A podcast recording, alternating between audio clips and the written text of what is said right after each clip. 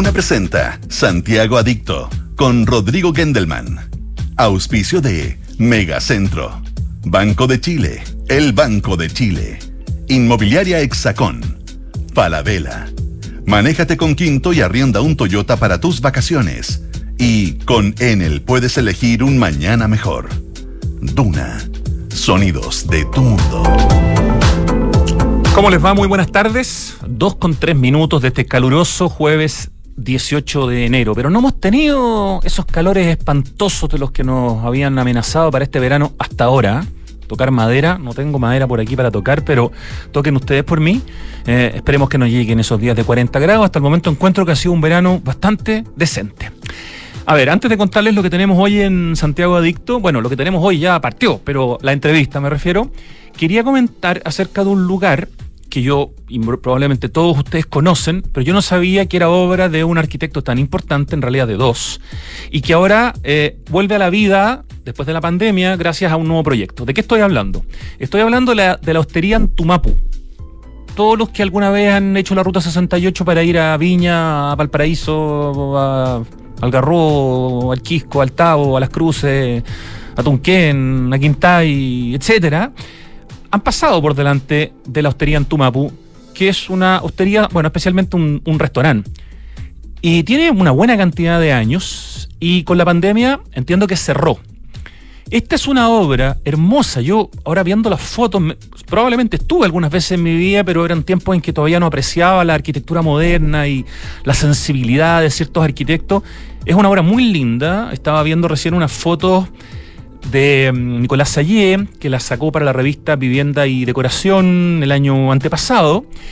Esta es una obra del Premio Nacional de Arquitectura Cristian Fernández Cox, gran arquitecto chileno y que además es padre de Cristian Fernández, el arquitecto del GAM, junto con Lateral Arquitectos, y también quien ganó el concurso de arquitectura del museo que se va a hacer con la colección de la familia Engel en el Parque Bicentenario de Vitacura, el Museo El Numu.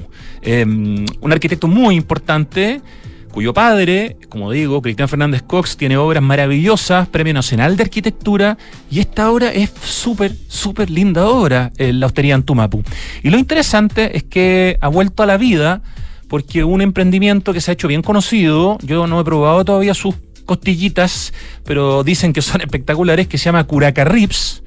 Se han instalado justamente en la ex hostería Antumapu y ahora es eh, el local nuevo que tiene Curaca Rips, que tienen estas carnes ahumadas y que son, parece, una maravilla. Así que cuando pasen a comerse las carnes ahumadas a Curacarritz en la ruta 68 van a estar en realidad en la hostería, en la ex hostería Antumapu, obra de Cristian Fernández Cox y de su suegro, Samuel Eizaguirre. Porque resulta que Cristian Fernández, hijo, tiene a su padre, Premio Nacional de Arquitectura, Cristian Fernández Cox, y a su abuelo, Samuel Eizaguirre, también un importante arquitecto. Así que qué rico que se retoma un, un edificio con toda esa historia, porque si queda abandonado, evidentemente puede pasar cualquier cosa, ¿no? Se puede quemar, se puede ir afectando poco a poco, pero me parece fantástico que lo tome un nuevo proyecto y que tiene que ver justamente con lo gastronómico. Ese era el primer dato que quería compartir con, ustedes. Y el segundo, una noticia que realmente me, dejó con la boca abierta y eso que hoy día es difícil sorprenderse con cosas eh, tremendas, pero tiene que ver con la cultura, pero es una noticia que aparece hoy día en el Mercurio, en el cuerpo C, y el título es Fondart financia una muestra artística hecha con letras robadas a fachadas en Valparaíso.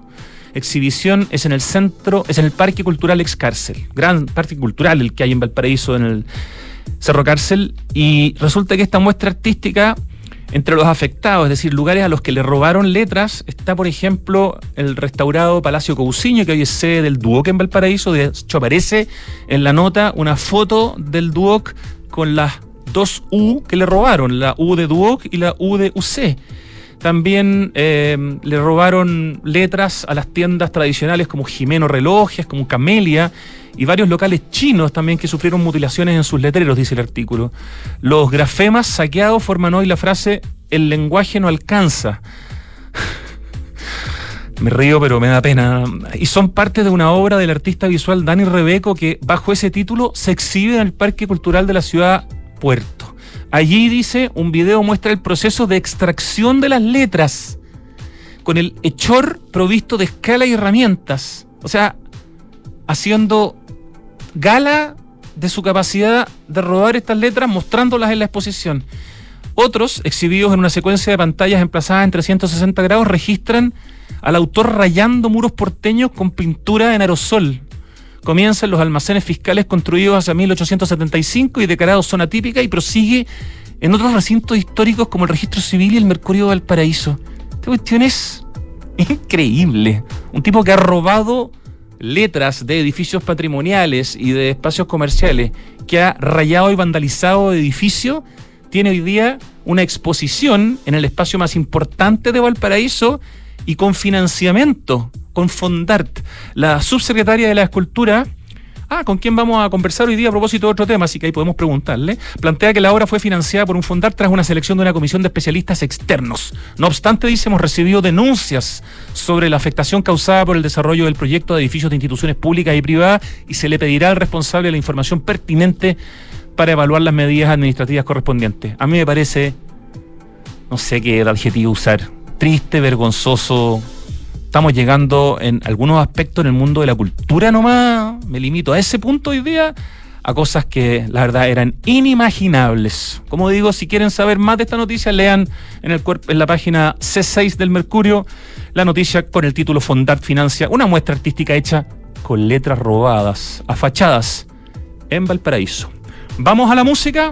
Vamos con una canción de una banda que nos encanta en este programa, que tiene 20 para elegir. Hoy día elegimos una del año 78. Se llama I'll Supply the Love y es de Toto.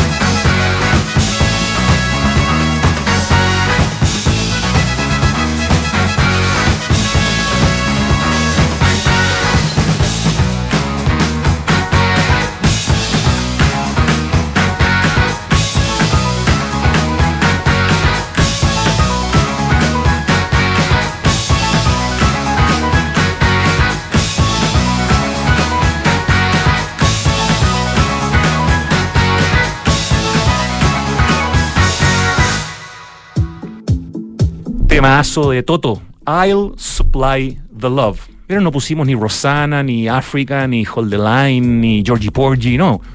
Tiene tantas canciones Toto que hoy día elegimos I'll Supply the Love, temazo de esta banda, una de las más importantes de los últimos 50 años en la música popular. Todos sus músicos, genios de sus instrumentos, músicos de sesión para otros discos, qué sé yo, el thriller de Michael Jackson, entre muchos otros. Tremenda, tremenda banda. Un solo comentario cortito antes de presentar a nuestro invitado.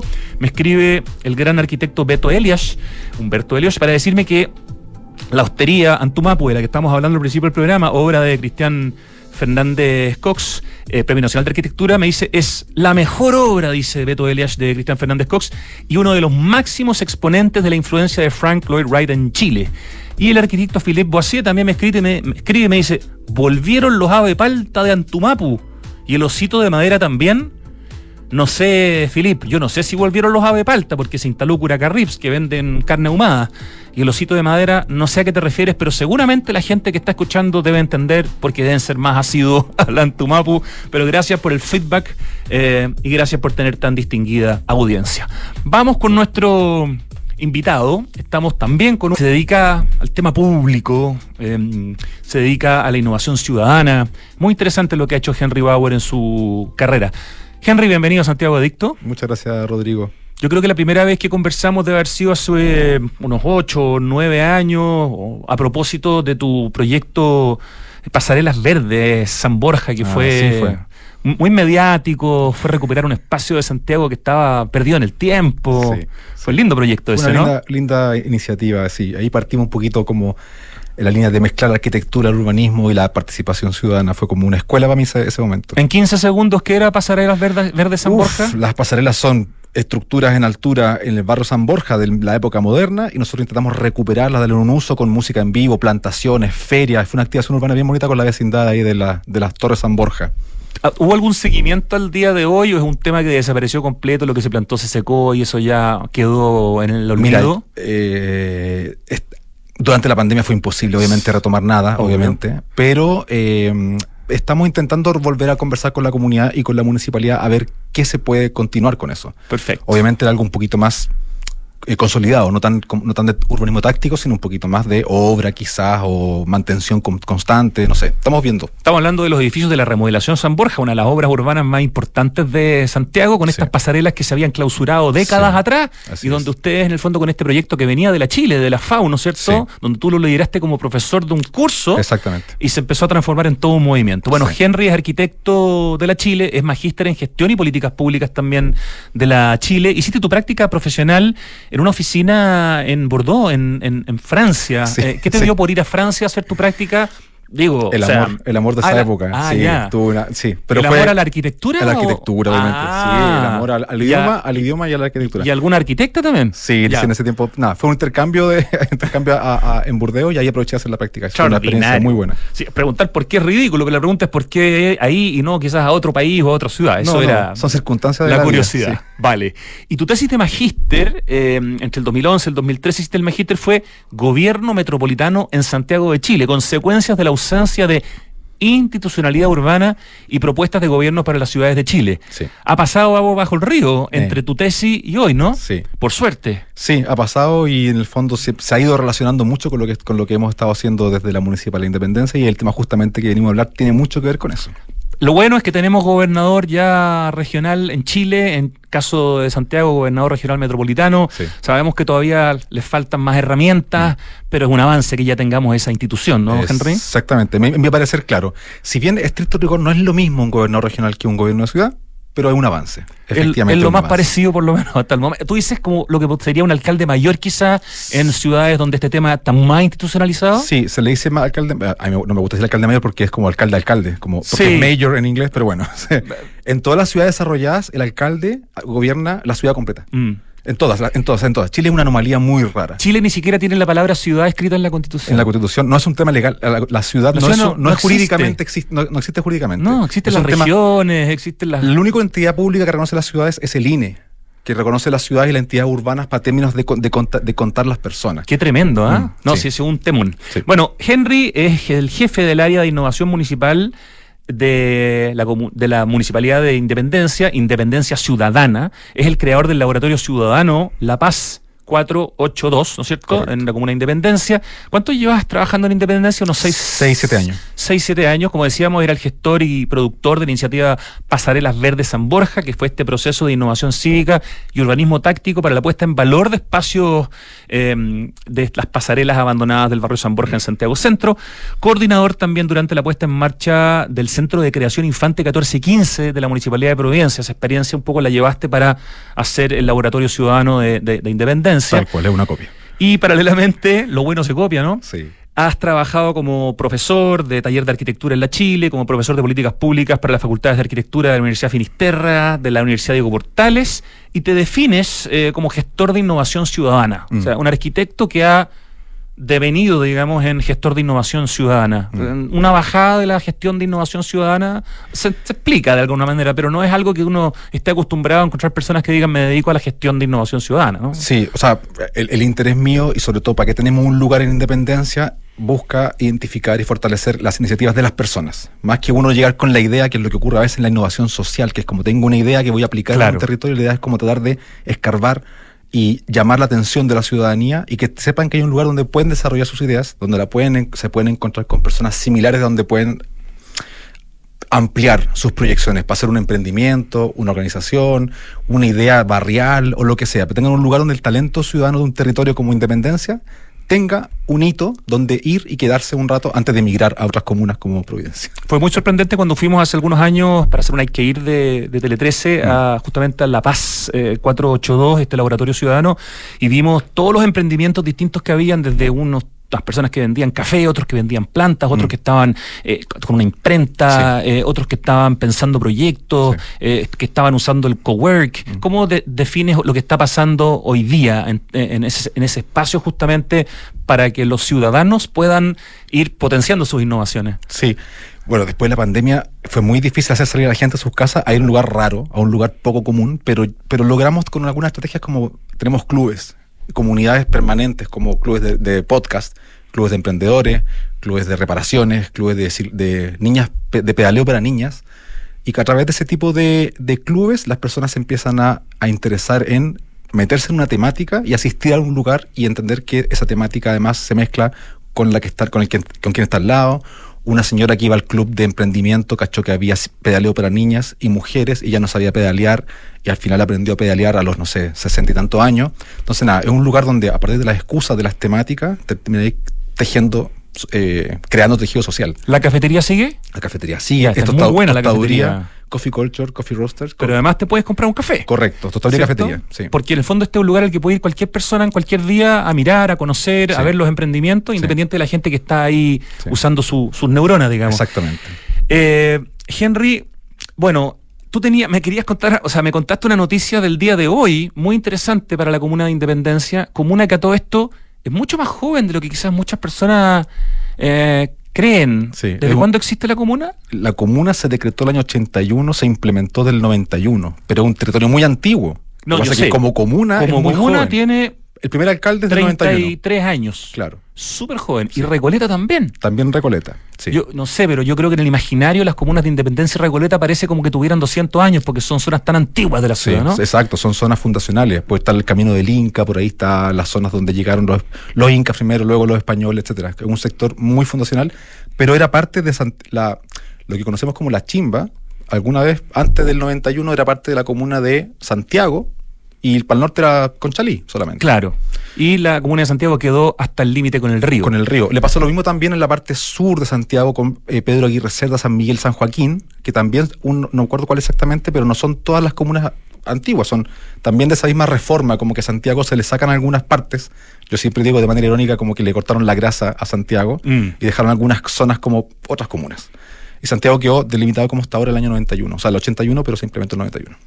Perfecto. ¿Qué pasó hoy día en la Comuna de Independencia con Metro? Sí, eh, bueno, traigo una, noticia que hoy día se publicó, se hizo la nota de prensa, que el alcalde, el alcalde Gonzalo Durán, junto con el ministro de Vivienda y Urbanismo, anunciaron esta, esta, este proyecto de crear vivienda de arriendo justo en los terrenos que deja el metro, que son los llamados piques del metro que son ventilaciones eh, entre estaciones y son terrenos que quedan vacíos y que nos trajeron bastantes problemas durante la pandemia porque se empezaron a ocupar de manera irregular, eran focos de, de, delitos, focos de inseguridad y eh, hemos logrado más o, menos, ocuparlos temporalmente y se había proyectado eh, la idea inédita de hacer vivienda de arriendo administrada por la municipalidad en estos terrenos del metro. Y hoy día se concretó ya el apoyo del ministerio para poder financiarlo y ahí están desarrollando los proyectos de arquitectura estructurales para ya implementarlo lo antes posible. Con cierto uso mixto, no solamente de vivienda, ¿no? Que también es importante. Súper importante que el primer piso sea de uso comercial, de algún uso laboral, eh, complementado con un uso municipal, por ejemplo, alguna oficina municipal, y del segundo piso hacia arriba serán eh, departamentos. Son edificios pequeños, de cuatro o cinco pisos máximo pero que igual le traen servicios y comercio también a la comuna adicional a lo que ya tienen y permiten, digamos, ir enfrentando también de esta manera el déficit habitacional. Sí, o sea, una mezcla de, es como vivienda integral, también la, trama urbana. Lo, peor es cuando tenía un edificio que el primer piso es un murallón o una reja. lo peor. Y, Sin te, ojos a la calle, y te presta una oportunidad de crear empleo, de crear vigilancia, de crear actividad. Y, no, el muro ciego en el primer piso es lo peor que le puede pasar a una ciudad. Debería estar prohibido. Ah, ahí, de hecho, uno cuando va por el centro de Santiago se encuentra con grandes empresas mm. que tienen una cuadra entera como muro ciego. Y tú dices, no puedo creer la irresponsabilidad en el fondo pública, eh, en el mundo público de haber dejado ciega esa cuadra completa. Es que, también es una pérdida para términos económicos. O sea, porque tenéis pérdida de aprovechamiento de arriendos, pérdida de aprovechamiento de generación de empleo, de emprendedores, de negocios pequeños, de relación con... O sea, tiene efectos sociales, de seguridad y económicos. Y es la cuadra perfecta para que te asalten en la noche, eh, digamos, además. Pero por suerte nuestro, nuestro edificio de acá de integración, o sea, de, arriendo va a estar con eh, mezclado... Eh, primer piso con uso de equipamiento. Esa es la buena noticia que nos cuenta Henry Bauer, quien está a cargo de los temas de innovación ciudadana en la comuna de Independencia, que a todo esto su alcalde Gonzalo Durán cumple ahora su tercer ciclo, por lo tanto no va a reelección. Lamentablemente. Eh, ha hecho una pega bien interesante este alcalde. Además se nota mucho el contraste con algunas comunas vecinas. Vamos a dejarlo ahí. Eh, pero sí, de verdad caminando por las comunas es impresionante la diferencia en términos de limpieza, mm. en términos de restitución patrimonial. De, mm. Han hecho harta pega con el tema patrimonial en Independencia, Henry. Eh, toda esa zona que está muy cerca del, del río recuérdame el nombre del barrio ese. Los Carmelitas. Los Carmelitas, que es precioso. No sé si en la avenida Francia, donde están todas estas casas de Kulchevsky, se hizo algún tipo de recuperación. Todavía no, pero, pero es una zona típica. o eso, tiene algún tipo de protección. No estoy seguro cuál, cuál, cuál instrumento, pero están protegidas. La calle Maruri es una maravilla de calle en Independencia para caminar, las puertas, las casas antiguas. De verdad hay espacios que son tremendamente notables y ha habido mucha restauración patrimonial y eso es algo que se agradece. Sí, hay una, yo encuentro que hay una buena gestión, no es porque sea mi jefe exactamente pero sí, la gestión del alcalde Durán ha sido buena y muy enfocada en eso, en espacio público, en infraestructura, en inversión pública y privada, en recuperación patrimonial y efectivamente en el buen uso del espacio público.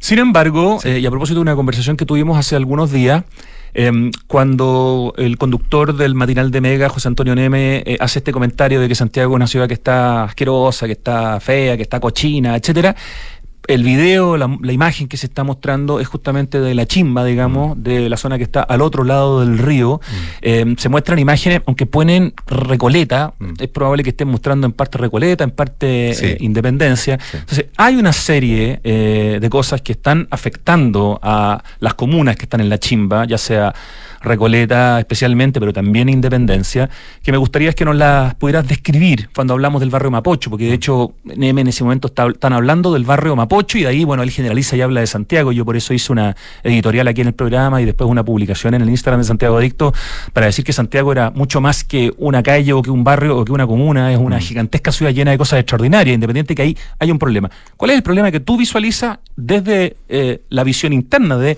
la comuna de Independencia? Sí, bueno, justamente lo que, tú mencionas de que la cámara muestra la imagen general del barrio y dicen Recoleta, pero, en el fondo ese tipo de situación no, no respeta el límite administrativo y se pasa tanto para Santiago Centro como para Independencia. El sector que alguna vez le llaman como Mapocho la chimba, que es justamente la mezcla entre los mercados, donde está el mercado central, la Vega Chica, el Tirso de Molina y la Vega Central. De hecho, los puentes que cruzan el río son una cosa, pero tremenda en, estos momentos en términos de la basura que se tira al río, de las cosas que se venden, eh, del estado en el que están, de los robos que hay en ese mismo lugar. O sea, son lugares realmente complicados. Son, son lugares muy concurridos por personas, pero tienen un, también un medio un poquito de abandono en términos de seguridad y da la sensación de que te pueden asaltar, da la sensación como de un poquito de, ese abandono, de que hay un, un uso intensivo del espacio público y como el, abandono de la mantención, de la iluminación, etcétera. Esa es la sensación que tiene uno en general. Y claro, el hecho de que haya ahí justamente tres comunas, eh, un límite urbano tripartita, dificulta, y eso es una cosa que te comentaba, pero dificulta mucho la gestión urbana. De hecho, todo lo bueno que hablamos como de la gestión de independencia, la única parte que nos queda como por, por mejorar, justamente el borde. Y el borde más conflictivo es el borde de Avenida La Paz, que justamente Avenida La Paz es límite comunal entre Independencia y Recoleta. Por eso cuando tú estás parado frente a la entrada por La Paz del cementerio general y estás en la plaza esa que está en un estado bien lamentable, en el fondo estás, no sabes si estás parado en, puede estar parado en Recoleta o puede estar parado en Independencia. En el, eje de la calzada es el límite el límite comunal. Claro, entonces claro, ¿qué pasa cuando tú tenés como dos bordes juntos al mismo tiempo, además con un sector que históricamente ha sido el mercado. O sea, desde la colonia, que, porque ahí llegaba el camino, el camino de Chile llegaba ahí, y ahí se empezaban a vender las cosas, entonces es un lugar que tiene historia de mercado. Entonces, como historia de mercado, la gente sigue viendo para allá, hay una especie de inercia. La gente cuando, las ferias cuando quieren comprar fruta para abastecer el día, van a ese sector, a una de las vegas. Pero Las Vegas no está solamente en Recoleta, en el sector que uno llama La Vega, sino que las bodegas se han ido como moviendo afuera de la infraestructura diseñada para ello. Por lo tanto, La Vega impacta a Independencia directamente. las más grandes bodegas de La Vega están en Avenida La Paz, por el lado de Independencia. ¿En qué impactan las bodegas, por ejemplo? Bueno, ese es un, tremendo. Yo conozco a hartos bodegueros que son muy buenas personas, que en el fondo hacen su trabajo, pero eh, la, inercia, el uso, la, la, la naturaleza del negocio hace que, pucha, por ejemplo, funcionan solo de noche. Entonces, de en día tenía una fachada cerrada de, no sé, 300 metros. Pésimo para la ciudad. Claro, 300 metros de fachada cerrada que, está, que es medio inseguro, se siente mal, se siente hostil. El uso de a veces de grúas, horquillas y de camiones ha deteriorado las veredas, las platabandas, las, la ciclovía. El, el, mismo desecho, sobre todo en verano, porque son bodegas que no tienen, no tienen refrigeradores, entonces se echa a perder la fruta y la sacan en los contenedores, a veces son contenedores más grandes, a veces se chorrean y, y, tienes, yo le llamo una, una compostera pública de fruta pudriéndose. Qué lindo eufemismo decir que es una, compostera, pública, me encantó. Entonces, claro, hay, hay, hay situaciones de que la naturaleza del negocio no, no, es, no es como, no quiero culpar a los bodegueros, pero es la naturaleza del negocio insertada en un lugar que ya no es periferia, ya no es el borde, sino mm. que ahora es el centro de la ciudad, porque la ciudad creció y, ese, y esa cuestión quedó ahí un poco atrapada. Pero claro, la tradición hace que sigan yendo ahí los supermercados y las ferias a comprar fruta día a día, esto es de martes a domingo, y eso genera un impacto diario. Externalidades que son complicadas, digamos, para todos los habitantes de la, de la comuna. Sobre todo, perdón. Sí. Pues sobre todo porque eh, Avenida La Paz es la entrada a la comuna Independencia. Independencia sale, es la salida, y La Paz entra en transporte público y vehicular, quiero decir. Entonces, toda esta gestión que se puede hacer de mejorar los barrios eh, Chacabuco, los Carmelitas, la avenida, etcétera, queda un poquito oculto porque hay un tapón en el que no hay una continuidad entre el parque forestal, por ejemplo, y la avenida Independencia o La Paz, porque ahí se corta peatonalmente, tú decís como no, hasta aquí no más llego, porque es hostil. Buen punto. Está también el tema del funcionamiento nocturno eh, bueno, lo decías, de, la, de las bodegas de frutas, ¿no es cierto? Mm. Los desechos orgánicos en la vía, eh, orgánicos en la vía pública y la concentración del tema de la situación de calle. Mm. También es un punto importante. Es un tema súper delicado. Ahí es como, ahí, no sé si has cachado como un, mapa como tipo Google Maps que muestra como los prejuicios por barrio, que es una, que le ponen como barrio hipster, barrio eh, no sé qué. Ya, en ese, en ese mapa, como chistoso, aparece ese sector como el cuartel general de la indigencia. Ese es como el nombre que le ponen de chiste. Y es, hay un, es un lugar que concentra a muchas personas en situación calle, sobre todo porque tienen redes de, laborales sobre todo, y de amistad y de apoyo ahí mismo, porque consiguen comida, porque consiguen, no sé, a veces copete, a veces droga, y claro, de noche trabajan cargando cosas de un lado a otro en todo este, en todo este sector, y de día o duermen o deambulan. Entonces, claro, es un lugar que atrae porque hay comida, porque hay trabajo. ¿Principalmente de qué calle estamos hablando? Uf, ahí tenemos, bueno, Avenida La Paz, evidentemente, la calle Juárez, que es una calle eh, más o menos peligrosa en, este, ese sector, eh, Lastra, em, Salas, eh, Dávila, Antonio López Bello, sobre todo Antonio López Bello. ¿Hay algún tipo de catastro de la cantidad de gente? es, muy, es muy flexible, muy cambiante, pero ¿hay alguna idea de cuánta gente estamos hablando? el área social de la, municipalidad hace registros, va como identificando, por ejemplo, porque son personas que tienen problemas o de droga o temas más médico, mental. Eh, entonces sí le van haciendo algún tipo de seguimiento para saber en qué medida se les puede ayudar, porque la idea no es como barrer o sacar personas como porque sí, pero sí se le da este, hay un intento. Ahora, no hay herramientas estatales para enfrentar ese tema. no, existen. No existe como, mira, cuando nosotros están en, situación calle, es como, no sé qué hacer. Hay como temas, si comete un delito, policía. Si está con una situación grave de, eh, lesiones, eh, tema salud. Pero no hay una, un, un enfrentamiento social estatal para ese tema. Es bien complicado. Ya, ¿y cuán necesario, Henry, en el hecho de que aquí se crucen, se topen eh, en, sus límites comunales, comunales tres comunas, Independencia, Recoleta y la comuna de Santiago, eh, con la necesidad, digamos, de que haya una mayor injerencia del gobierno regional? el que tenemos hoy día, mm. el que lidera en el caso de la metropolitana Claudio Rego, mm. eh, ¿Qué, podría aportar el gobierno regional, por ejemplo, en términos de, coordinación, en términos de reactivar algunos eh, proyectos que quedaron lamentablemente abandonados, como era el proyecto de la explanada de los mercados, ¿no es cierto?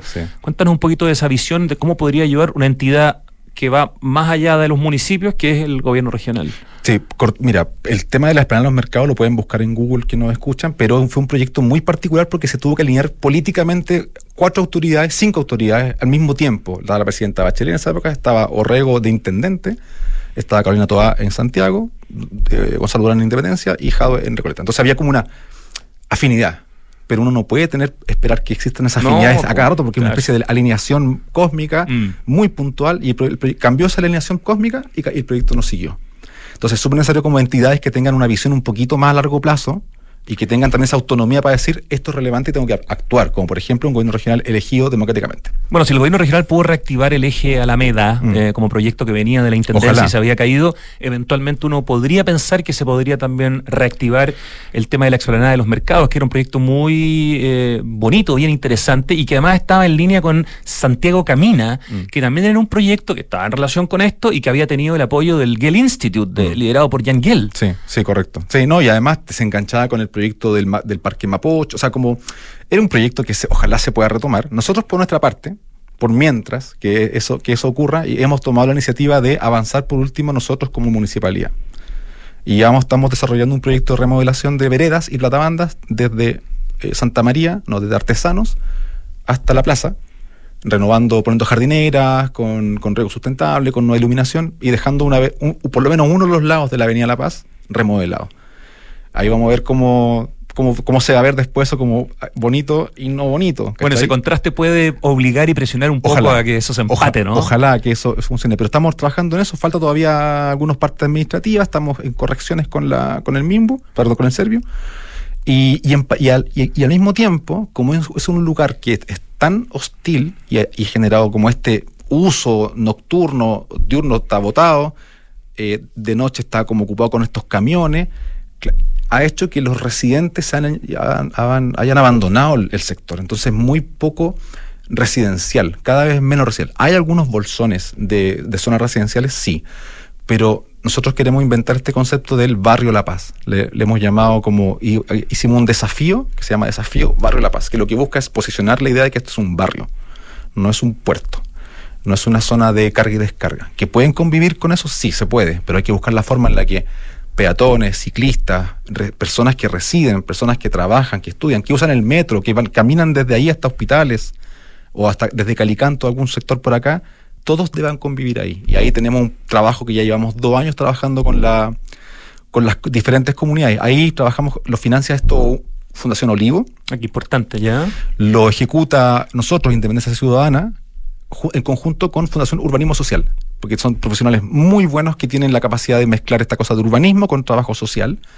Y eh, hemos hecho, pucha, eh, recorridos eh, vecinales por el sector, tomando nota, haciendo un catastro de dónde me da miedo, dónde me siento bien, recorridos en bicicleta, diagnósticos colaborativos, em, hemos visto referentes internacionales de recuperación de barrio y se armó un diagnóstico el año pasado de qué es lo que las personas querían transformar y cómo lo querían y qué opinaban, etcétera. Tenemos un diagnóstico y además es un catastro de todas las iniciativas públicas y privadas que hay en el sector cercano, tanto Recoleta como Santiago como Independencia. Entonces tenemos mucha información de qué es lo que quieren las personas y de qué se está haciendo y qué se va a hacer. Y a grandes rasgos de los temas que la gente más quiere y de lo que más se podría hacer, lo más impactante, ¿de, qué estamos hablando, Henry Bauer? Mira, no, es, ninguna, este no es ninguna sorpresa. Barrio La Paz. No es ninguna sorpresa lo que van a querer. Obviamente es pavimentaciones bien hechas, áreas verdes que sustentables, iluminación en las calles, seguridad, eh, el trato, el, el trato correcto de los residuos orgánicos, la convivencia entre ese tipo de comercio y el comercio local de barrio, etcétera, como son las cosas básicas de una ciudad normal, lo que finalmente piden. Lo que pasa es que este proyecto, el Desafío de la Paz, una de las cosas que busca es dejar de normalizar como esa situación de deterioro. Porque a veces uno se acostumbra, uno dice, no, es que aquí es, aquí es La Vega. Y como es La Vega, tiene, es así, es como su naturaleza y no se puede hacer nada. Pero no, nosotros creemos que no se puede hacer algo. Lo que pasa es que hay que posicionar conceptualmente a veces las cosas y plantearlas, ponerlas en la mesa, mostrar referentes para que uno diga, ah, ah, se puede, se puede pedir entonces, sí, ah, sí, sí, se puede pedir, pidamos. ¿Hay fondos? Sí hay fondos. Está el FNDR, están los FRIL, están los PMU, o sea, puras siglas, pero son fondos de financiamiento donde las personas están participando ahora en el codiseño de algunos PMU, que son más o menos menores, pero son 150 millones por, para varios proyectos, para remodelar también las calles perpendiculares a La Paz como Lastra, Antonio López Bello, para ponerle iluminación, pavimentación, área verde, lo mismo de siempre. Pero lo más grande y lo mejor que, hemos conseguido es que hay un grupo de personas que se sienten que son el barrio de La Paz. Claro, eso es fundamental. Eso es fundamental. Crear identidad, ¿no? O devolver la identidad. Y que después mm. cuando tú haces una obra de remodelación, ¿quién te la cuida? ¿Quién te la defiende? ¿Quién, te la, eh, quién exige la mantención? Las personas que se sienten parte de ese barrio. Y por eso es importante inventar primero, o, no inventar, pero tratar de reconstruirlo. Porque alguna vez fue un barrio cívico, sí. Tiene unas palmeras ese sector, la entrada, antiguamente La Paz iba desde, desde la Catedral de Santiago, o sea, un funeral pasaba por la catedral desde la iglesia, la Catedral de Santiago, desde la Plaza de Armas, iba por bandera, puente, cruzaba el puente, estaban las, las, las pérgolas, las flores, le tiraban flores y seguía derecho por las columnatas de palmera hasta el cementerio general. Sería como un, un recorrido fúnebre entre, eh, pero digno, como cívico, no una cosa mala, fea y hedionda como se planteó, pero sí una cosa cívica. De hecho, si uno sigue más allá, hasta Arturo Prat, hay un eje que une el cementerio con el matadero. Conceptualmente hablando, es, interesante, una línea recta entre el, eje, entre el matadero y el cementerio. Si el cementerio es el icono probablemente de la comuna de Recoleta en términos de espacio público, en el caso de Independencia me atrevería a pensar en el, en el hipódromo probablemente, o en el Estadio Santa Laura como dos también iconos en términos de espacio, bueno, público-privado, pero que son espacios muy importantes en la comuna. ¿Se me está quedando alguno así como muy representativo? Es que Independencia, claro, tiene las iglesias, tiene como varias, yo creo que tiene un catálogo más amplio de cositas más pequeñas, pero no, no tiene como una gran cosa. Pero efectivamente el Santa Laura es como un ícono con, con este castillo por fuera o los caballos en la fachada del hipódromo. Claro. claro. Pero bueno, pa, lo, que te, lo, que, lo que iba con esto es que nosotros estamos haciendo este esfuerzo en independencia. Y la parte que viene ahora, la etapa 3, es decir, ahora necesitamos el apoyo de instituciones más grandes para que esto se amplíe el impacto. o sea, necesitamos que sea para las tres comunas y por lo tanto venga desde el gobierno regional. Correcto. Porque si ustedes solamente hacen la pega, no, nadie más, no, sostenible. Eh, no se va a notar mucho tampoco y no va a durar. Y no va a durar nada. No va a durar. No va a durar nada. Es, un, es un lugar que, curiosamente, suele ser que los límites comunales generan conflicto. Imagínate Bellavista, por ejemplo. Imagínate el, barrio Meix, que es el límite comunal entre Estación Central y Santiago Centro. El, sector del Persa Bio Bio, que es entre San Miguel y Santiago Centro. Los límites comunales, si bien más comunas generan mayor representatividad ciudadana, porque puedes votar, acercarte a tu alcalde, generan también una separación en los presupuestos. Sí, los límites pueden ser zonas de sacrificio muchas veces. Exactamente. Y, hoy en día, como son zonas que nadie, son medias desgobernadas. Yo siento que, por ejemplo, el límite de La Paz, Avenida La Paz, con Santiago, incluso el, el, puente, todo el sector, es medio gobierno de nadie, es como una zona desgobernada. Le vamos a mandar el link del podcast del programa de hoy día al gobernador regional de la región metropolitana, Claudio Rego, por si no escuchó el programa, porque con la agenda que él tiene no creo que lo pueda escuchar todos los días. Pero sus asesores yo creo que lo escuchan y además yo creo que él ya lo sabe. No, si no cabe eh, duda. Es, un tema que él lo tiene bien presente. Yo, yo confío, igual le tengo buena, buena onda como porque tiene el rollo del gobierno de, gobierno regional, del gobierno de ciudad. Lo, como el alcalde mayor, aunque no te guste el concepto tanto. Claro, lo, conoce, conoce el tema, entonces yo encuentro que, pero nada, hay que hacer un poquito como de eh, presión, yo creo, porque creo que es prioritario. Y no es, y no es gratuito tampoco que José Antonio me lo haya mencionado. O sea, es, es, un, es un síntoma de algo más grande que a él le moleste o la forma como lo diga uno lo puede discutir, pero algo que también es en ese sector es real. Sí, no, las imágenes que se mostraban en, ese momento eran, eran, muy duras. Lo que pasa es que a lo mío lo que me complicó fue la generalización al hablar de Santiago está asqueroso. Correcto. Es complicado, Correcto. efectivamente hay zonas del barrio Mapocho que están tremendamente deterioradas. Correcto. O sea, el, tú tienes, o sea, yo, yo escuché también tu editorial y está, estoy de acuerdo con ello. Eh, sin embargo, me gustaría sacar ese, ese, ese detalle que en el fondo esto es un tema que ya no pasa solamente porque una MUNI una municipalidad se haga cargo, sino que es un tema que requiere mayor atención porque los límites comunales generan ese tipo de conflicto. Henry Bauer, se nos fue el tiempo volando, pero súper interesante ponernos al día con la Comuna de Independencia, con todos los esfuerzos que se están haciendo. Unos cariños, saludos y los respetos al alcalde Gonzalo Durán y esperemos que el próximo alcalde o alcaldesa, no sabemos, ¿no? Eh, siga haciendo la pega eh, y mantenga varios de los proyectos importantes que se han hecho en estos tres periodos que ya cumplió y que ya no puede seguir haciendo el alcalde. Henry Bauer, muchas gracias por estar en Santiago Adicto. Gracias, Rodrigo. Nos vamos al corte, ya viene una segunda conversación.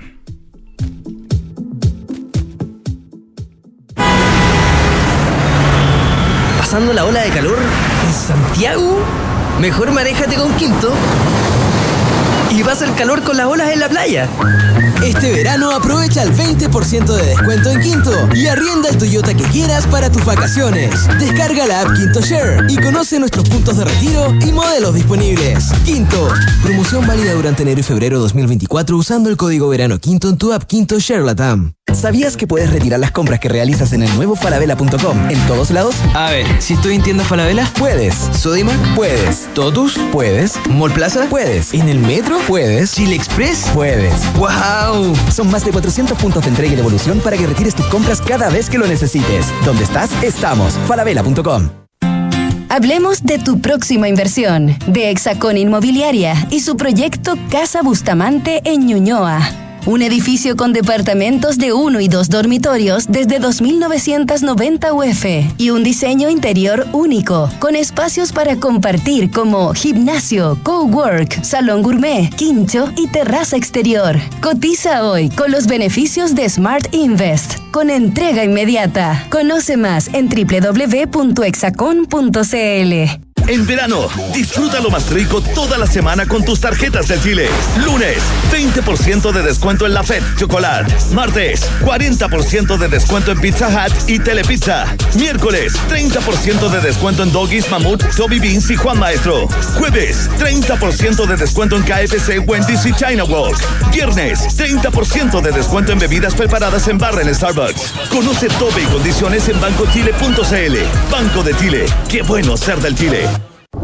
El clima está cambiando, volviéndose impredecible, con inundaciones y aluviones cada vez más frecuentes y extrema sequía en la región metropolitana. Pero en Aguas Andinas creamos BioCiudad, una iniciativa para dar soluciones concretas frente al cambio climático. Hemos construido nueva infraestructura para la ciudad y hoy seguimos avanzando, impulsando el uso de nuevas fuentes de agua para entregar nuevas soluciones a Santiago, para que el cambio climático no cambie tu vida.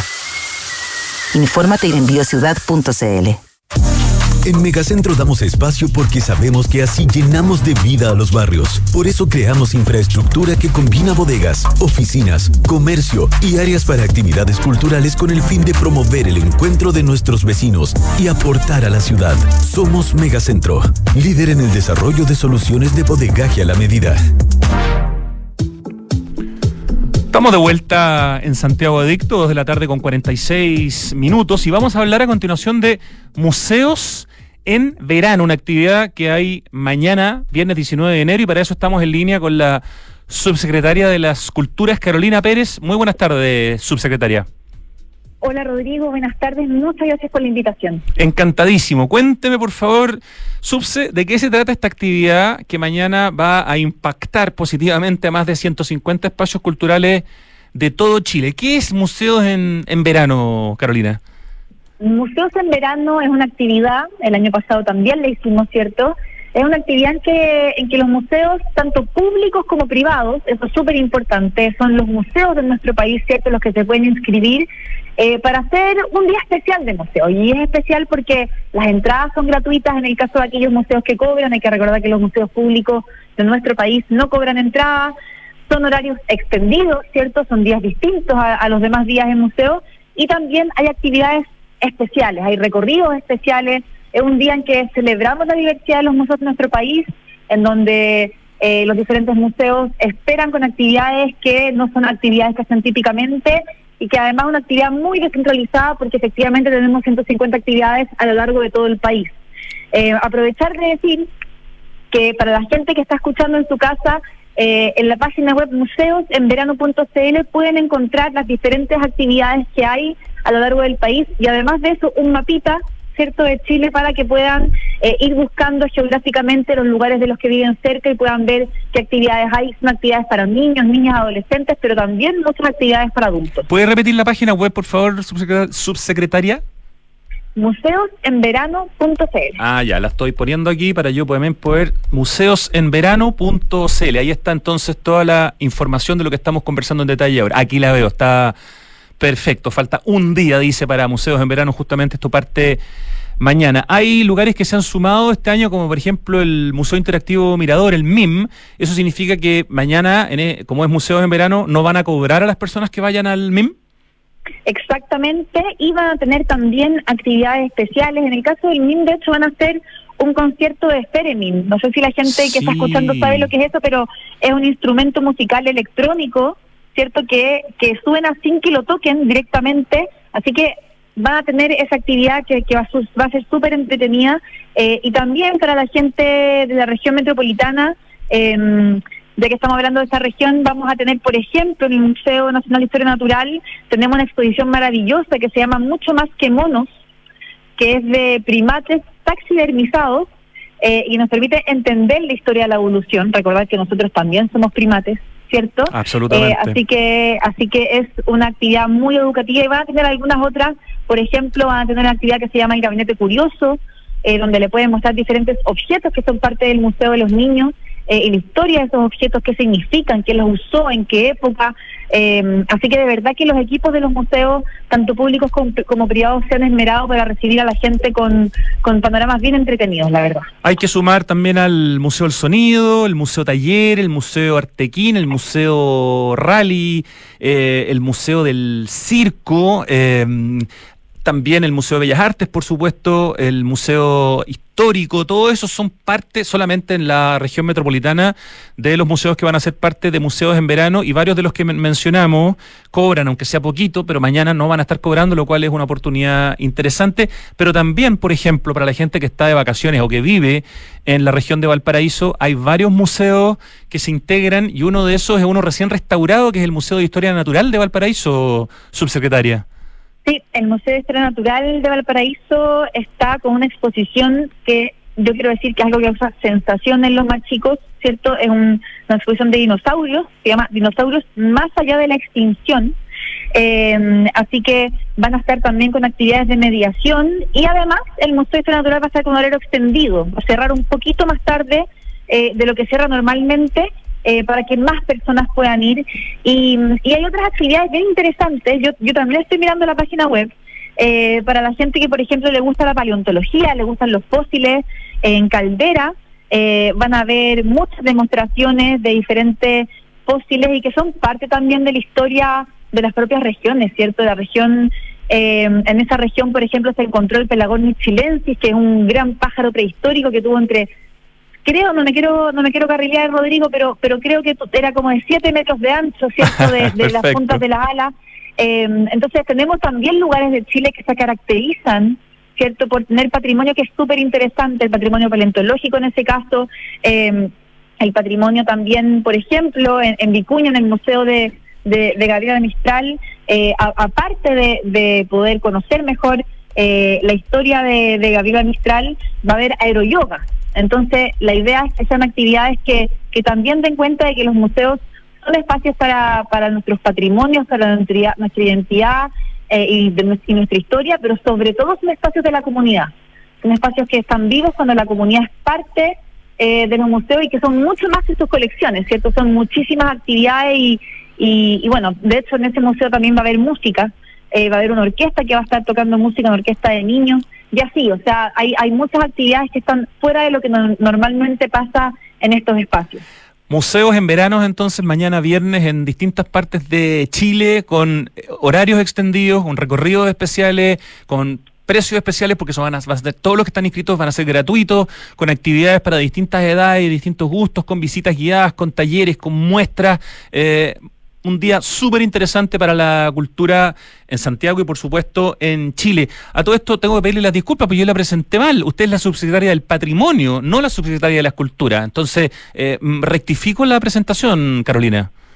Sí, no, no, quise decir nada, pero, pero sí, eh, nosotros estamos a cargo aquí de la Subsecretaría del Patrimonio Cultural y, qué bueno que lo mencionas porque el Ministerio de las Culturas, las Artes y, el Patrimonio se llama, ¿cierto? Eh, lo patrimonial tiene que ver con estos espacios, ¿cierto? Las bibliotecas públicas, los museos, los archivos. Eh, este es un año importante para nosotros. Nosotros logramos crecer muchísimo presupuestariamente, en particular también para poder tener más actividades para la ciudadanía en todo nuestro país. Este es un año de celebración de nuestros patrimonios culturales, además, porque se cumplen 25 años del Día de los Patrimonios, ¿cierto? Que es una fiesta cultural importantísima en nuestro país. Me atrevo a decir la más importante eh, desde, desde la perspectiva de la democracia, ¿cierto? Es muy democrática. Eh, cualquier comunidad puede eh, poner actividades, ¿cierto? Lo hacen municipios, lo hacen museos, lo hacen agrupaciones culturales. Eh, así que cumplimos 25 años de esta política pública que sin duda alguna ha puesto al centro eh, la historia y la identidad de nuestro país y este va a ser un año en que, en que queremos celebrar eso, aprovechando también que, ya logramos salir, ¿cierto?, de lo que fue la pandemia, muchos museos eh, estuvieron cerrados harto tiempo, este año vamos a poder abrir muchos museos que perdieron horarios de atención, así que nos tiene muy, muy contentas y contentos desde acá del Ministerio poder eh, tener un, año, ojalá, de, muy lindas noticias, de buenas noticias para la ciudadanía y sobre todo poner a disposición estos espacios que son tan importantes para el desarrollo de las personas, el desarrollo del país. Una última pregunta cortita, subsecretaria del Patrimonio. Eh, leíamos una noticia al principio del programa de un proyecto Fondarte aprobado por una muestra artística hecha con letras robadas a, las fachadas de Valparaíso en el Parque Cultural Ex Cárcel de Valparaíso y donde también eh, se muestra el registro del artista sacando estas letras de distintos edificios patrimoniales y otros no patrimoniales. ¿Cuál es su opinión de, de, de, este, de esta situación que se ve bastante mm, amarga, digamos, no? Sí, no, sin duda alguna. Mira, nosotros eh, no, nos tocan distintas tareas dentro del Ministerio. Nosotros no, no nos toca la evaluación de los proyectos Fondar. Creo que es importante decirlo porque muchas veces la, la, la gente no entiende y no es tan fácil entender cierto cómo funciona el aparato del Estado, en particular en el sector cultural. Lo que sí nos toca, eh, y es algo a lo que sí me puedo referir, eh, es el cuidado y la protección de los patrimonios culturales. Eh, y en esa línea, eh, parte de, lo que a mí me toca hacer como subsecretaria, ¿cierto? Y yo soy presido del Consejo de Monumentos Nacionales, es velar eh, porque efectivamente cualquier daño a nuestro patrimonio declarado sea algo que se investigue y se le entreguen también cuando corresponda los antecedentes a la Fiscalía o al Consejo de Defensa del Estado. Y es eso lo que estamos evaluando, nos hemos enterado, ¿cierto?, durante el día. respecto respecto de esto, nosotros desde el Consejo de Monumentos aún no hemos recibido denuncias eh, respecto a esta situación, pero de todas formas los profesionales eh, de la Secretaría Técnica eh, en la región de Valparaíso están recabando todos los antecedentes para ver qué acción tomamos, porque sin duda alguna es algo que, nos preocupa y que tenemos que entender a cabalidad antes de tomar cualquier acción. Se agradece. Voy a, aclarar además que la subsecretaria de las Culturas y de las Artes es, em, su nombre es Noela Salas. Noela Exacto. Y quien está conversando con nosotros, Carolina Pérez Datari, es la subsecretaria del Patrimonio cultural. Muchísimas gracias por eh, adelantarnos lo que se viene mañana con Museos en Verano. Repítanos por última vez la página web para que todos puedan ver toda la información. Súper, eh, los dejamos a todos y todas muy invitados a ver museosenverano.cl. Ahí están todas las actividades del día de mañana son actividades con foco en todas las personas, pero queremos también que los museos se llenen de niños, de niñas, de adolescentes. Son espacios seguros para la ciudadanía, son espacios de inclusión, son espacios democráticos eh, y sobre todo son espacios muy entretenidos. Así que invitamos a toda la gente a ver la página museosenverano.cl, escoger la actividad que más les guste y los esperamos mañana en los diferentes museos de nuestro país. Muchas gracias, Carolina Pérez, subsecretaria del Patrimonio. Un gran abrazo y que tengan un muy lindo día mañana. Muchas gracias, Rodrigo. Que estés muy bien. Chao. Vamos al, al tiro, ¿no? El acertijo musical lo tenía listo, Mauri. Uy, que se ha puesto desafiante mi amigo Mauri. ¿Qué es esto? Fácil, me dice. ¿eh? Hasta ahora estoy en cero. Ay, ahí hay algún código.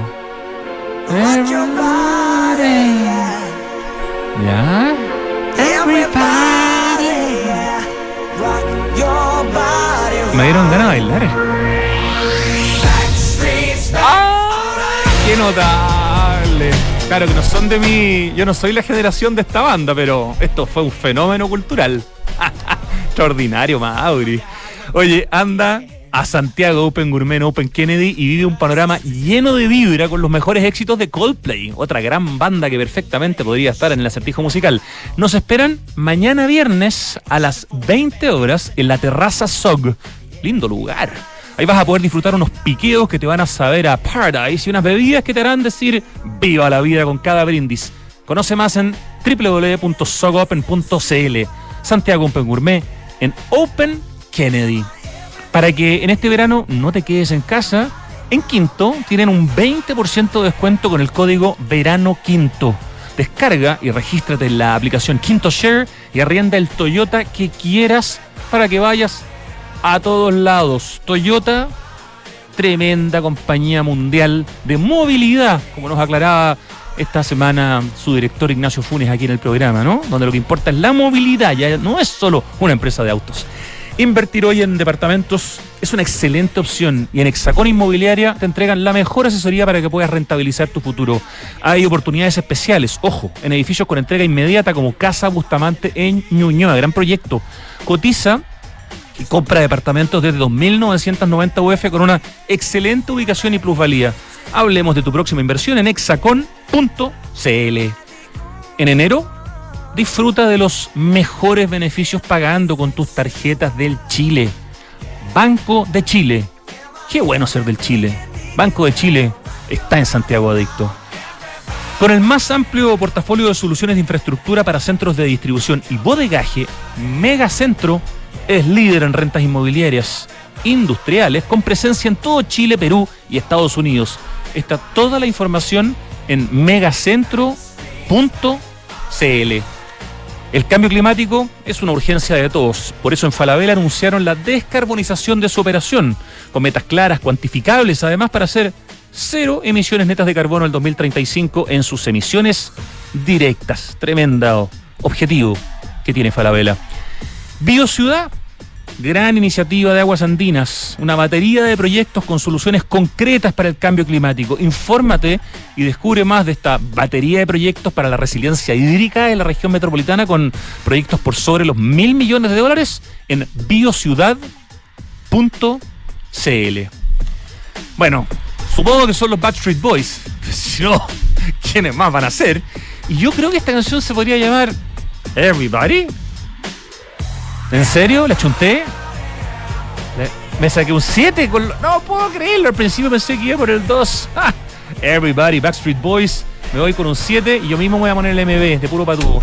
Gracias, Mauri querido. Vámonos rápido porque ahora llega desde el Congreso Futuro nuestros queridos Pancho Aravena y Polo Ramírez. Sigues en Radio Duna con información extraordinaria. Congreso Futuro a continuación en vivo. Gracias a todos los que hacen posible este programa y a quienes nos escuchan. Hasta mañana.